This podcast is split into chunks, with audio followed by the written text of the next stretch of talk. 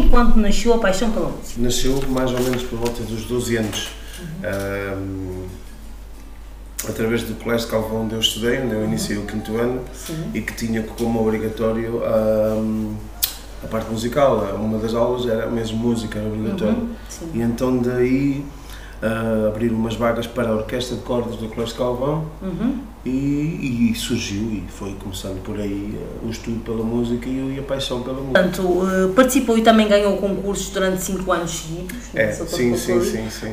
como é que recorda essas experiências? Oh, isso, duas delas eu fui o próprio participei com, juntamente com, com colegas. Uhum.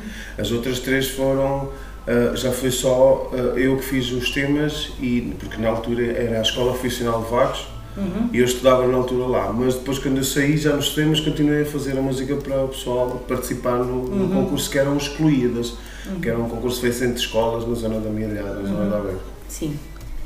Eh, e portanto foi uma experiência também sempre enriquecedora foi, e que ajudou foi, foi bastante. Foi a primeira vez que houve um contacto com, com palco e público. Essas uhum. duas das parcelas foi eh, das uhum. primeiras, e depois o, o, a primeira apariação com Sim. temas originais. Exatamente, que foi em 2014, não é? um ano decisivo. Sim, sim gravar as suas músicas Em 2014 comecei a trabalhar o primeiro álbum, sim. Exato. Portanto, esse podemos dizer que é o momento de viragem.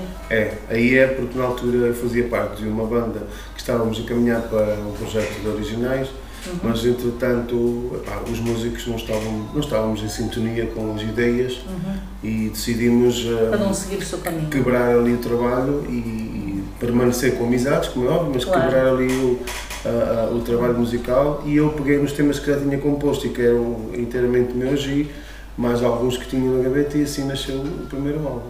Em termos de influências, assim, genericamente, quais são as suas grandes influências? Uh, a minha grande influência sempre foi e é a Chris Cornell, que é uhum. é Soundgarden, uh, Soundgarden Audioslave, sim, sim. sempre foi uh, a minha grande grunge, influência. Um o grunge, exato. Uhum. exato. Em termos portugueses, epá, acho que foi um bocado a onda de sei lá, tantos nomes, uh, Rubeloso, Renato Violeta, Renato Violeta, Renato Violeta, uh, Jorge Palma, talvez, Jorge Palma, sim. sim pela, pela, apesar de nunca ter visto nenhum concerto. também, mas, não é? Exato, a atitude, exatamente. Aquela liberdade toda que ele tem. É? E claro, os chutes.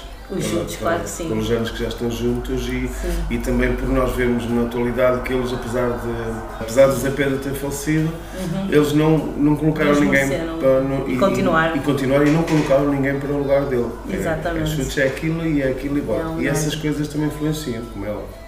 Portanto, em 2019, este ano, decide voltar-se para a língua portuguesa e, portanto, Sim. que segredos tem para nos revelar? Oh, isso, os segredos têm a ver com o álbum. O álbum né? Eu não posso revelá-los porque senão deixam de ser segredos.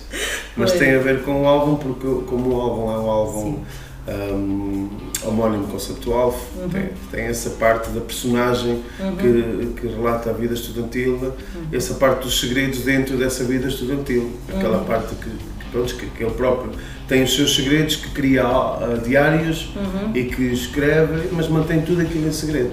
E portanto imprima a, um lado biográfico, pessoal. Sim, também, tem, também, também tem, tem, esse também lado. Tem esse lado de, escrever diários e manter alguns segredos uhum. nessa vida estudantil. E, e, e, como é que decorreu o processo de gravação deste trabalho? Este trabalho foi, foi, uh, pronto, foi, mais, foi diferente do primeiro. Uhum. Um, mas isto decorre de uma forma muito simples. Uh, o objetivo deste álbum era, era construí-lo de uma forma mesmo muito simples. Uh, quatro, cinco instrumentos no máximo, vozes, uh, com, com tonalidades simples, sem acordes muito complexos, muito uhum. compostos. Uh, e pronto, e nasce a partir daí também, por ser português, porque ao fazer o primeiro sentia-se um grande vazio que era não conseguir chegar às pessoas que às vezes não entendiam o, Exatamente, inglês a ou a mensagem. das, das músicas. Uhum. E então não, vamos fazer em português porque eh, as pessoas têm que perceber o que é que, que é que se fala, a intenção.